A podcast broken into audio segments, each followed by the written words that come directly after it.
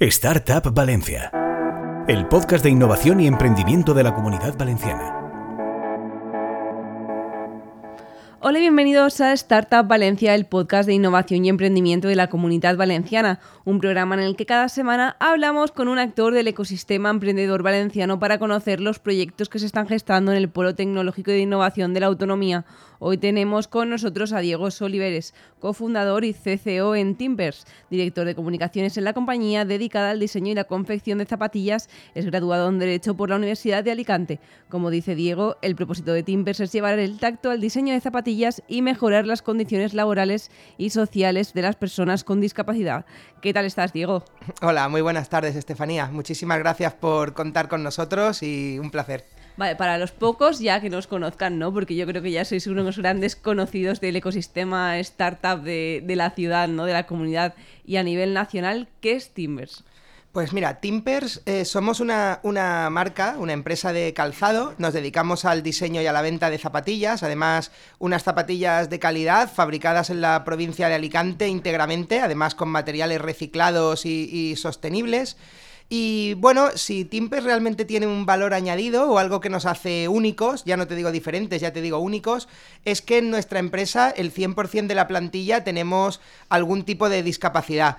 Eh, yo, por ejemplo, soy ciego y hasta los siete integrantes de la plantilla, cada uno tenemos un tipo de discapacidad. Nosotros mm, hacemos esto porque queremos demostrar que una empresa como la nuestra puede ser rentable y exitosa como cualquiera y sobre todo porque queremos romper y eh, derribar todas las barreras y estereotipos que hay en cuanto a la discapacidad, sobre todo en los ámbitos social y laboral. Como aquí nos gusta contar las historias desde el principio, cuéntanos ¿no? cómo nace la compañía y cómo os juntáis y decís, bueno, pues mira, vamos a fabricar zapatillas. Pues fíjate, me, me, hacen esta pregunta mucho y después de cuatro años todavía me emociona como el primer día, porque creo que es un caso muy bonito y muy especial, porque somos una empresa que nace, te podría decir antes, el propósito que la propia empresa. Nosotros nacemos del equipo de fútbol para ciegos de Alicante, el equipo de, de fútbol 5 para ciegos, porque los tres socios cofundadores somos alicantinos. Entonces yo te cuento, eh, mis socios, Aitor y Roberto, eh, eran amigos ya desde antes, desde el instituto, y siempre habían tenido una mentalidad emprendedora mm, muy potente y, ellos siempre habían querido emprender y como buenos alicantinos que son, hicieron una marca de zapatillas casual, de las que hay mil, mil marcas en el mercado y muchísima competencia. Y bueno, ellos casualmente eran parte del equipo técnico del equipo de fútbol para ciegos del que te hablo. Uno era el entrenador y otro era el guía. Y bueno, yo casualmente estaba en el equipo como, como jugador. Entonces, un día llevaron a un entrenamiento del equipo unas de las zapatillas que habían hecho, pues para ver si nos vendían alguna a los jugadores del equipo. Y cuál fue su sorpresa cuando se dieron cuenta cómo un ciego ve las zapatillas, que es tocándolas mucho, viendo de qué materiales está hecha, si son flexibles, si es más dura, más blanda, cómo son los cordones. Entonces les sorprendió y les chocó tanto que eh, decidieron el por qué no hacer un modelo, un único modelo dentro de su marca, en el que la vista no fuera el sentido principal para apreciarla y que el tacto y los otros sentidos tuvieran también un valor eh, relevante para, para, ver esta zapatilla. Entonces, bueno, nos pidieron ayuda a los jugadores del equipo para ver cómo hacerla. Yo fui uno de los que más se comprometió y más les ayudó. Hicimos un, prototipo en el que había varias texturas para que al tacto la zapatilla fuera eh, también atractiva para los ciegos, sin olvidar que fuera también atractiva lógicamente a la vista. Luego la marca que ellos habían creado, que era Timpers, eh, la pusimos bordada en sistema braille, porque era un honor para nosotros que el sistema de lectoescritura que nos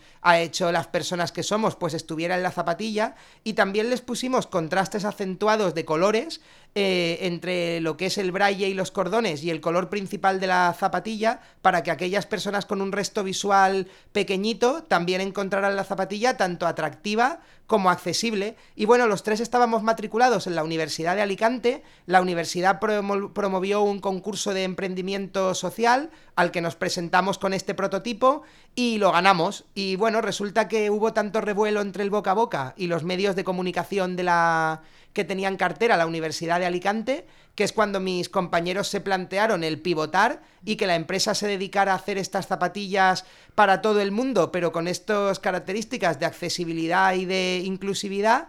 Y por lo bien que habíamos funcionado juntos es cuando me ofrecieron unirme al equipo. Y a partir de mayo del 2018 o algo así, Timpers es lo que es ahora, pero lo, bonito de esto, que es lo que a mí me, me, emociona todavía cuando lo cuento, es que que yo era ciego era una obviedad porque estábamos en el equipo de fútbol para ciegos, pero yo no sabía que Aitor tenía fibrosis quística, y que Roberto era trasplantado de riñón, porque son de esto que se llaman discapacidades no visibles. Entonces, cuando vimos que por puro azar nos habíamos juntado tres personas, eh, tres amigos con discapacidad, dijimos que por qué no seguir creciendo, contratando gente tan capacitada como nosotros, como te decía antes, para demostrar esto, que una empresa como esta puede ser tan rentable como cualquiera, y para poner nuestro granito, nuestro granito de arena palpable y efectivo en, en derribar estas barreras y estereotipos que hay en, en, cuanto a la discapacidad y a la gente con discapacidad. O sea que realmente surgió prácticamente por azar y es una historia súper bonita, la verdad. A mí me encanta. ¿En qué momento decidís presentaros a Lanzadera y decir queremos seguir evolucionando como empresa y seguir avanzando? Pues fue por un... Nosotros a, partir del concurso este de la universidad del que te hablo, nos presentamos a un montón de concursos sociales que la verdad es que hay que decirlo, pero con mucha humildad, pues íbamos ganando prácticamente la mayoría a las que nos presentábamos y fue también un encuentro casual. En uno de los, de los concursos estos que nos presentamos y que ganamos, Lanzadera era parte del jurado y entonces nos dijo que les encantaba el proyecto, que veían que teníamos muchas opciones de, de, que nos seleccionaran y que deberíamos aplicar tanto por el proyecto como por las personas que, que lo, lo, conducíamos. Y entonces, bueno, hicimos la, la, la preselección y al final nos seleccionaron. El tema fue que como en Lanzadera pedían presencialidad y dedicación expresa al proyecto para poder de verdad pelear por nuestro proyecto e intentar hacerlo crecer,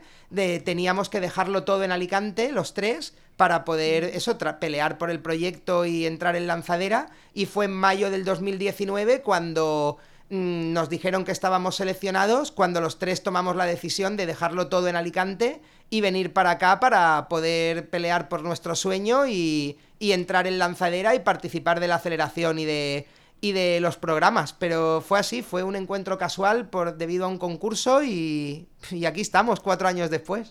Claro, te iba a preguntar, tú que eres graduado en Derecho, también cómo se afronta el iniciar una empresa de zapatillas, porque yo siempre digo que al final es verdad que todo lo tecnológico, pues al final es programar, ¿no? Encuentras los programadores adecuados y lo haces, pero cuando quieres fabricar algo, ¿cómo haces ese proceso de selección? Eh, si os fue fácil, si os fue difícil encontrar los proveedores adecuados o os ayudaron ¿no? los compañeros que ya estaban haciendo zapatillas. ¿Cómo fue ese proceso de empezar? A ver, pues eh, Roberto y y Aitor, como te comento, ellos ya estaban realmente haciendo zapatillas. Y además, un familiar de, mi socio Roberto, que además es nuestro CEO, tenía una, una pequeña fábrica de calzado. Entonces tuvimos, se puede decir, como un padrino que nos iba guiando eh, a, elegir los proveedores, incluso nos, nos, acompaña, nos acompañaba a hacer las primeras visitas. Y al principio sí que es verdad que era muy duro porque claro, hoy en día las zapatillas las hacen en una fábrica que se encarga de todos los procesos, pero el, calzado tiene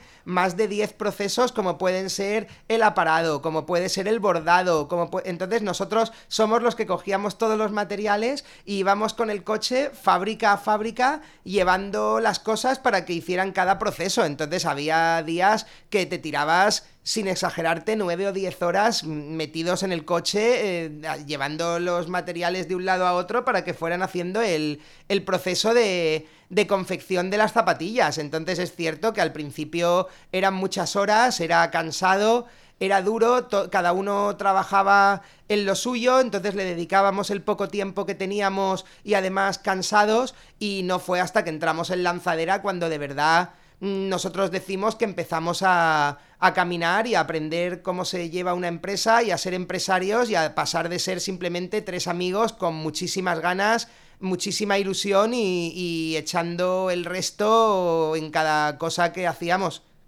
Claro, hablabas, por ejemplo, de materiales, cómo ha evolucionado, ¿no? Desde el Timpers inicial, cuando empezasteis en 2018, hasta ahora, en qué habéis cambiado, qué, cuál es el proceso eso, el proceso de mejora, ¿no? Como diría Mercadona, el de calidad total, cómo ha evolucionado hasta ahora y qué habéis cambiado durante todo este tiempo. Pues mira, me, me, me gusta mucho esta pregunta porque, claro, nosotros eh, uno de los problemas con, con, el que nos encontramos hoy en día es que al ser un proyecto con un carácter social tan marcado, nos está costando un poco ser mm, reconocida como la marca de moda eh, top que queremos ser, que como te decía que fabricamos en Alicante, que creo que nuestras zapatillas pueden competir en diseño y en calidad con cualquier zapatilla, porque claro, la gente todavía nos ve más como un proyecto social que como una marca de moda. Y en una de las formaciones que nos dio el propio, el propio presidente, el propio Joan Roch, le pregunté una vez que cómo podíamos hacer para que se nos reconociera por las zapatillas y no por el proyecto social. Y nos dijo que solo había una opción, que era hacer mejor, las mejores zapatillas de todas, hacer mejores zapatillas que nadie. Entonces sí que es verdad que aunque todo el mundo supongo que tiende a hacer un buen producto y a distinguirse por ello, creo que nosotros tenemos más todavía obligación en, en hacer esto, porque ya te digo, hay muchas veces que la gente te compra por apoyar al proyecto social, hace el check, te sientes bien eh, por haber apoyado un proyecto de estas características y ese día duermes mejor, pero probablemente ni te vuelvan a comprar ni te vuelvan a recomendar. Entonces nosotros necesitamos ser, lo, que te digo, reconocidos como una marca de zapatillas que encima pone su granito de arena tangible en mejorar a la sociedad, no más que como un proyecto de personas con discapacidad que igual que hace zapatillas, podría hacer gorras o mochilas. Entonces sí que es cierto que ponemos mucho empeño en, en, la calidad de las zapatillas. Entonces usamos, como te digo, materiales totalmente reciclados, eh, sostenibles, no usamos colas en el proceso de fabricación porque nuestro proceso es uno que se llama que por medio de calor se adhiere la zapatilla a la suela y por lo tanto no tienes que usar colas. Usamos algodón orgánico, las plantillas también son de material reciclado que las hacen más transpirables, usamos forro de bambú en las zapatillas, entonces sí que es cierto que al principio poníamos mucho empeño, lógicamente, en lo social y descuidábamos un poquito más, descuidábamos siempre entre comillas, el producto y ahora está claro que los estándares de calidad, diseño, comodidad, durabilidad, sostenibilidad son lo que son nuestro escaparate en cuanto a la zapatilla y sobre todo por lo que te digo, porque si no, no nos vamos a quitar nunca la marca de proyecto social cuando lo que queremos ser es una marca de moda. Claro, ¿cuántos modelos tenéis a día de hoy de, zapatillas? ¿no? Y también cómo es vuestro proceso creativo, porque sois siete personas, entiendo que habrá una que se dedica a la creatividad o varias, eh, pero ¿cómo es ese proceso creativo en el que queréis reinventaros y, adaptaros también a las modas o no? Y tener vuestra propia, vuestro propio formato ¿no? de zapatillas. Pues tenemos ahora mismo cuatro tipos de modelo. Uno que es el modelo clásico, que es con el que con el que empezamos, que le llamamos la, serie Vulcan. Luego tenemos un modelo también en Velcro, porque como te digo que queremos ser altavoz y referente en todo lo que tiene que ver con discapacidad, también queremos poco a poco intentar atender ciertas necesidades que, que tienen ciertos colectivos. Hay gente que aparte de que el velcro les pueda ser atractivo o no, que no pueden atarse o desatarse los cordones, por lo menos entonces hemos querido hacer también unos modelos en velcro. Luego tenemos un modelo que es el que le llamamos el modelo Trend, que, llevan la T de Timpers en un lateral y es otro tipo de, de, modelo para que se distinga mucho y bien del clásico. Y luego tenemos un último modelo, que es el de nuestra gama más alta, que se llama BTE, que además viene de Best Timpers Ever, que está muy basado en lo que eran las Reebok o estas zapatillas de los 90 que ahora se están volviendo a llevar tanto de moda y que es, para, está más pensado para estas personas que buscan realmente el diseño en la zapatilla. Entonces tenemos cuatro modelos y el, proceso creativo, pues realmente mm, intentamos seguir respetando lo que hablábamos, el que las zapatillas sean al tacto atractivas, dejando muy claro, que eso sí que me molaría reseñarlo, que son zapatillas para todo el mundo. Yo muchas veces como director de comunicación me he peleado con un montón de medios porque yo no sé si el titular vende, pero que se empeñaban en decir que hacíamos zapatillas para ciegos. Y claro, dices, hombre, los pies no tienen vista, tío, no, no, no, no, no tiene sentido. Entonces sí que es cierto que son zapatillas para todo el mundo, pero con estas características que las pueden hacer más accesibles, más inclusivas y el proceso de diseño, pues como te cuento, siempre intentamos mm, usar materiales que al tacto resulten atractivos, pero que tengan un significado, que no sea meter materiales por meter. Intentamos eh, hacer que seguir teniendo estos contrastes, como te digo, de, de colores para aquella gente que tiene un resto visual pequeño, pero eh, tenemos muy en cuenta que ahora ya te digo que antes no lo admirábamos tanto, lo que son temas como el diseño eh, porque está claro que es una cosa muy importante para la gente que consume zapatillas, claro.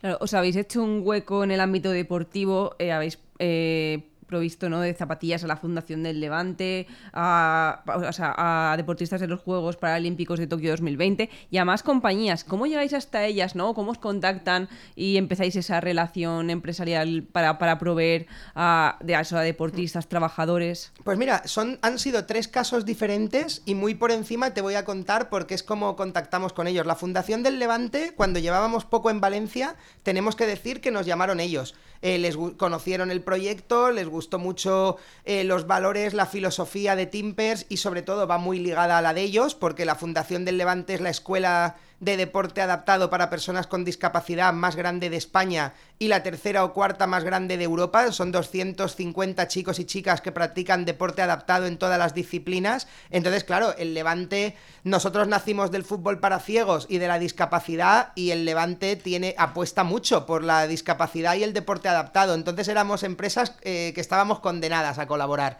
No, no había otra. Entonces hemos hecho ya con ellos tres modelos en los que todos los beneficios han sido para apoyar los proyectos de deporte adaptado de la Fundación y además nos dio mucho orgullo que uno de los modelos fue uniforme de paseo del primer equipo del Levante. Entonces, cuando iban a todos los estadios, fue el año pasado, de la liga, viajaban con, el, con un modelo de, de Timpers. Y de aquí, ahora que estamos, mando ahí un ánimo que están a punto de subir otra vez, a ver si hay suerte y, y volvemos a primera, que es donde el Levante tiene que estar.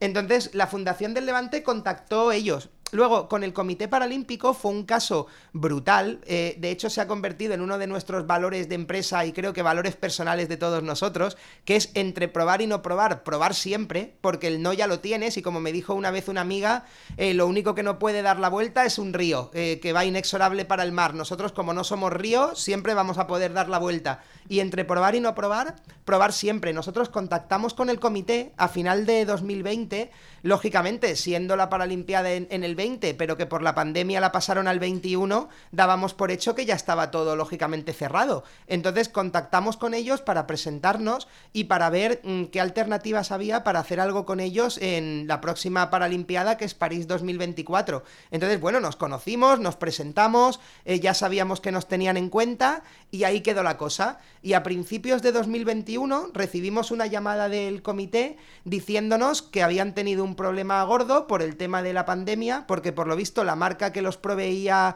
a ellos, parte de la producción la fabricaba en Asia y por todo el tema del COVID eh, se vieron incapaces de poder servirles en plazo las zapatillas de la, de la Paralimpiada. Entonces, bueno, eh, nos preguntaron si nosotros podíamos tener poder de producción y tiempo y al fabricar todo aquí en Alicante y, tener una, un poco de proximidad y un poco de, de, más control sobre la producción, pues nos dio tiempo a, a fabricar el, el modelo. Nosotros hicimos el modelo de desfile eh, y toda la delegación paralímpica, tanto en la, en la ceremonia de inauguración como en la de clausura, desfilaron con un modelo de Timpes para la ocasión. Eso para nosotros, imagínate eh, lo que supuso realmente. Y creo que se quedaron muy contentos y confiamos y esperamos de verdad que las de París eh, del año que viene también las hagamos nosotros. Y luego el tema de Saona o análogos es porque hay muchas empresas que quieren trabajar con Timpers por dos motivos. Uno, por hacer sus campañas de RSC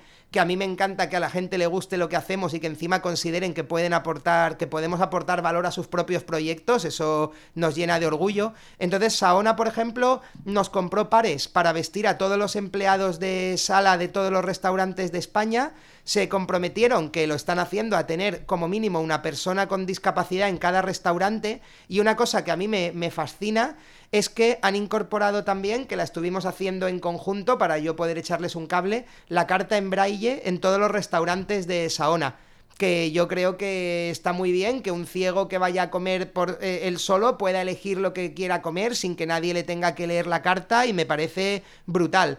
Y luego hay otras empresas que también quieren colaborar con nosotros y nosotros de hecho lo incentivamos mucho para cumplir la ley general de, discapacidad. Esta ley dice que todas las empresas con más de 50 empleados deben tener un 2% de, de personas con discapacidad en su plantilla y que si no lo hacen pueden cumplir una medida alternativa que es eh, trabajar con centros especiales de empleo, nosotros lo somos, y contratar eh, producto o servicio por el valor de lo que les costaría tener estas personas contratadas. Entonces hay empresas que nos compran pares por el tema de cumplir esta medida alternativa de, la Ley General de Discapacidad, con la ventaja también que, colaborar con centros especiales de empleo, estos compras de, servicio o productos eh, les desgraban a las empresas. Y aunque tú no seas el que contrata, gracias a, estas colaboraciones eh, sí que estás favoreciendo el propósito de Timpers, que es mm, contratar gente con discapacidad para normalizar, como te decía, la discapacidad. Entonces, por esas tres prácticamente vías, bien colaboraciones Mm, bien por acciones mm, de, eh, empresariales, pues colaboramos con todo el mundo que se preste y ojalá sean muchísimas más, claro. Claro, se iba a decir, dado que colaboráis con muchos equipos de fútbol, o sea, equipos de deportivos, fundaciones, uniformes, ¿no? En general, eh, empresas, ¿os planteáis diversificar a otros productos o de momento os plantáis en las zapatillas? Pues mira, como tú bien decías, estamos tan influenciados y tan agradecidos, porque siempre decimos que nos lo han dado todo, por la cultura de calidad total de Mercadona, que ellos desde que llegamos siempre nos han hecho mucho hincapié en el foco. Entonces sí que es cierto que pensamos que todavía nos queda mucho por recorrer y ser buenos en la, o los mejores en las zapatillas como para diversificar. Siempre nos han inculcado que quien mucho abarca poco aprieta y creo de verdad que todavía nos queda camino por recorrer para ser en zapatillas el referente que yo creo que Timpers quiere ser y que se merece ser y que estamos trabajando. Entonces, de momento no nos apartamos de la idea de las zapatillas. Claro, fue en julio de 2021 cuando sufrís un robo en el almacén que yo creo que fue un poco un, también un antes y un después ¿no? en la compañía por el tema, por cómo se volcó eh, las personas en las redes sociales, cómo fue esa situación y luego también eh, poco después entró Juan Roche en el accionariado, cómo fue todo ese proceso eso fue una locura. Yo siempre digo que de ahí nos sacó la gente, hablo en plural, nos sacasteis vosotros y aprovechando el podcast, porque lo hago también en cada ponencia, de aquí doy las gracias porque estoy, vamos, estoy seguro, mm, me, juego lo que sea, que hay mucha gente que nos está oyendo, que se volcó bien viralizando la noticia, bien comprando zapatillas, así que gracias porque nosotros seguimos vivos, gracias a que nos sacasteis entre todos los timperianos y timperianas de esta situación.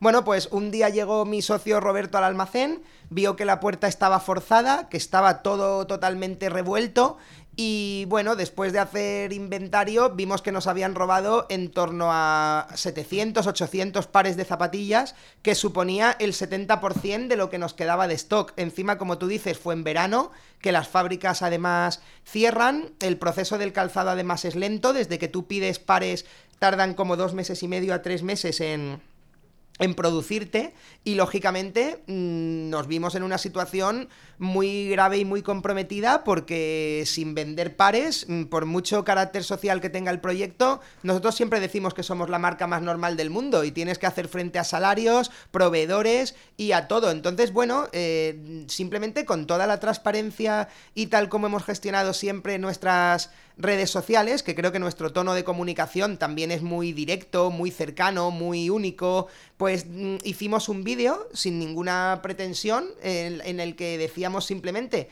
lo que había pasado a la comunidad, en el que pedimos que si alguien veía zapatillas por plataformas de segunda mano, por mercadillos, pues que se pusiera en contacto bien con la policía o bien con nosotros. Y como tercera cosa dijimos que bueno, que aunque nos hubiera gustado en octubre hacer un lanzamiento por todo lo alto de la colección otoño-invierno, que nos veíamos obligados a hacer una preventa mm, porque, de esos modelos porque si no, no podíamos seguir. Y pedimos a la gente que si tenía que hacer algún regalo, si que necesitaban unas zapas que pensaran en nosotros y en fin, que, que, que nos echaran una mano dentro de lo posible para poder sobrevivir.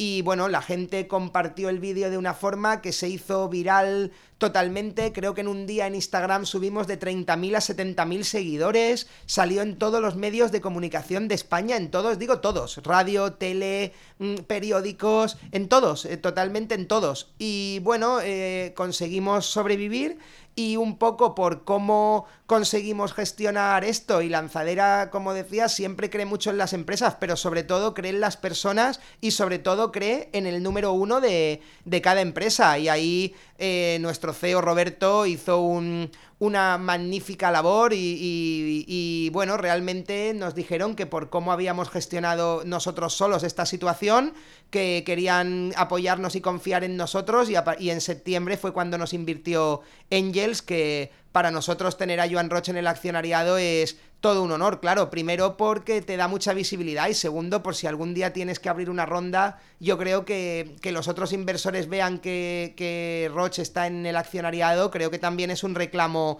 y un síntoma de, y un símbolo de confianza. Claro, hablando de rondas, ¿os planteáis eh, alguna ronda de financiación eh, al margen o no sé si no, no, está en vuestros planes? No, de momento no. La verdad que de momento no. Nos sentimos muy cómodos eh, teniendo nosotros tres, claro, eh, eh, acciones y teniendo a Angels y a Lanzadera que a nosotros nos lo han dado todo desde que Timpers es Timpers y la verdad es que de momento no nos lo planteamos porque nos sentimos cómodos, agradecidos y y en fin, ya te digo, de momento no está en la hoja de ruta. Claro, a día de hoy, ¿vuestras zapatillas se compran solo en vuestro e-commerce o se pueden comprar en otros sitios? ¿El mercado internacional si lo vais a abordar? ¿Cómo tenéis un poco repartido esta parte, pues, no? De momento vendemos 95% en, eh, a través de nuestra web, eh, de timpersbrand.com.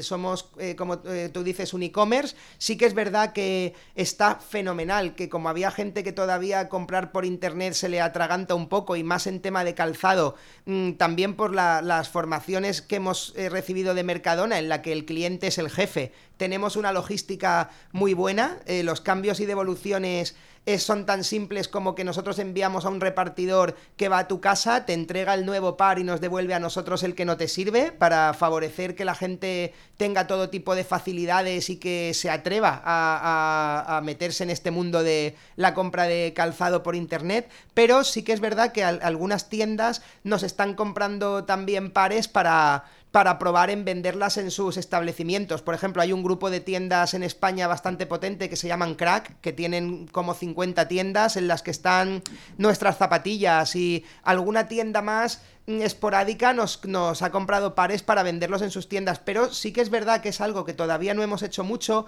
por el tema márgenes. Pensar que eh, no es lo mismo fabricar en Asia, que a lo mejor si te cuesta a ti fabricar una zapatilla una media de 19-20 euros, esa misma zapatilla en Asia la haces por 11 entonces, claro, nosotros el tema de las tiendas todavía nos viene un poquito justo en márgenes y, realmente no nos da. Entonces, salvo circunstancias especiales, seguimos vendiendo en, en, nuestra web. Y el tema de la internacionalización que me preguntas, pues un poco una mezcla de las dos cosas que te he dicho. Primero por foco, porque pensamos que aún tenemos mucho que mejorar en la logística nacional. Y luego también por márgenes. Piensa que si, por ejemplo, vendes unas zapatillas a Reino Unido y hay que hacer un cambio, te cuesta más mandar para acá y devolver el paquete de lo que le han costado las zapatillas al cliente. Entonces, todavía estamos en una etapa en la que no nos da por márgenes abordar, abordar estas cosas. Claro, ¿qué objetivos tenéis como compañía para este año? ¿Cómo queréis cerrar?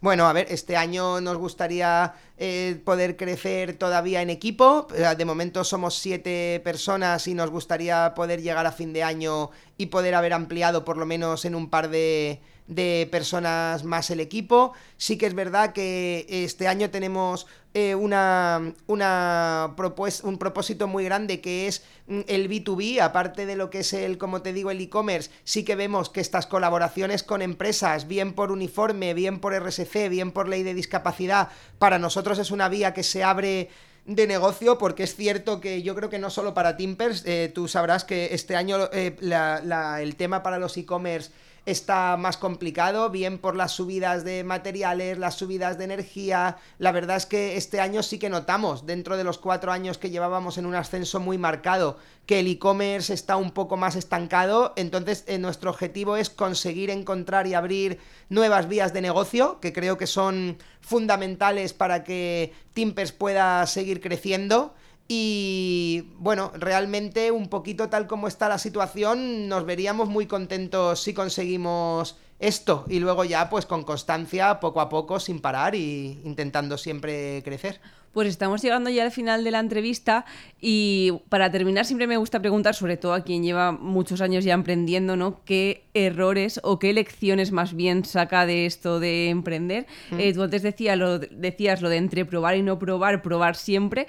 ¿Qué otras lecciones has sacado por el camino durante estos ya pues cuatro, ¿no? Cinco años. Pues mira, yo he descubierto que eh, para, para, bien, que hay que ser muy, muy organizado, ya no solo en tu trabajo, en tu vida, tu descanso, tu eh, tiempo de trabajo, todo, hay que ser muy, muy organizado. Luego, eh, creo que es súper importante estar siempre en continuo aprendizaje. Creo que el emprendedor y el empresario tiene que ser un aprendiz constante. en el momento que uno piense que lo sabe todo, creo que ese es el principio de su fin, lo tengo clarísimo. Y luego también una cosa que a mí me encanta, que es eh, saber rodearse de gente que sepa más que tú cuando tú empiezas a montar la empresa, está claro que tú tienes mucha ilusión, con la fuerza y el empuje lo llevas todo, pero llega un momento que la empresa va creciendo, se va profesionalizando y tú necesitas rodearte de gente para las determinadas áreas de la empresa que lógicamente tenga esos conocimientos que tú no tienes. Entonces hay que ser humilde hay que, y hay que saber rodearte de gente que sepa mucho más que tú siempre. Entonces yo creo que te, te, te irá bien. Y luego mm, me he dado cuenta también eh, que en muchos casos, en lo que te digo, entre probar y no probar, probar siempre, por supuesto. Me he dado cuenta también que muchas veces lo barato sale caro. Hay veces que por lo que sea, por ahorrar en la zapatilla o por mm, a lo mejor ahorrar en, en un almacén, luego realmente te encuentras más problemas que, que alegrías o que ventajas. Entonces hay que ser muy consciente siempre de dónde pones el, el, el dinero y tu foco y y los recursos que tienes. Y bueno, yo creo que básicamente esos son un poco las, los consejos que yo, o lo, que yo me ya no consejos, lo que yo me, he encontrado. Pues ya ahora sí, para terminar, me he quedado un poco con eso de ver a Timpers, ¿no? Más como una empresa ya de moda que como una empresa social. ¿Por qué invitas tú a la gente a comprar las zapatillas de Timpers o por qué no deberían, ¿no? Que parece esto que estamos aquí aleccionando a alguien, ¿no? Pero por sí, ¿por qué deberían comprar estas zapatillas? Hombre, primero porque, como os digo, eh, con, van a comprar unas zapatillas de, de primera calidad, fabricadas en la provincia de Alicante con proveedores 100% de la provincia de Alicante, que es tierra de, del calzado. Luego, segundo, porque con la compra de las Timpers nos están ayudando eh, a conseguir nuestro propósito de normalizar la discapacidad. No me gusta, me encantaría que la gente cambie el concepto, hablar de inclusión ni de integración, porque estás dando por hecho que hay algo fuera. Se tiene que hablar de normalización, de que la discapacidad no sea tabú, que no genere ese miedo a hablar de ella. Entonces, con la compra de las Timpers, aparte de tener unas zapatillas top, nos estáis ayudando a, seguir mm, favoreciendo esta normalización de la, de la discapacidad. Y, luego también, sobre todo, porque nos estáis ayudando a lanzar mucho más alto y mucho más lejos nuestro lema, que es que importan más nuestras capacidades que nuestras discapacidades. Yo creo que básicamente por eso la gente debería ir toda calzada con timpers. Pues como no voy a decir nada más inteligente de lo que hayas dicho tú, con esto cerramos la entrevista. Muchísimas gracias, Diego. Esperamos que haya sido de inspiración para que otros emprendedores también vean cómo se crean las empresas. Y a vosotros os esperamos en el próximo podcast. Encuentra todos nuestros podcasts en nuestra web 999plazaradio.es o en tu plataforma preferida. 99.9 Plaza Radio, la voz de Valencia.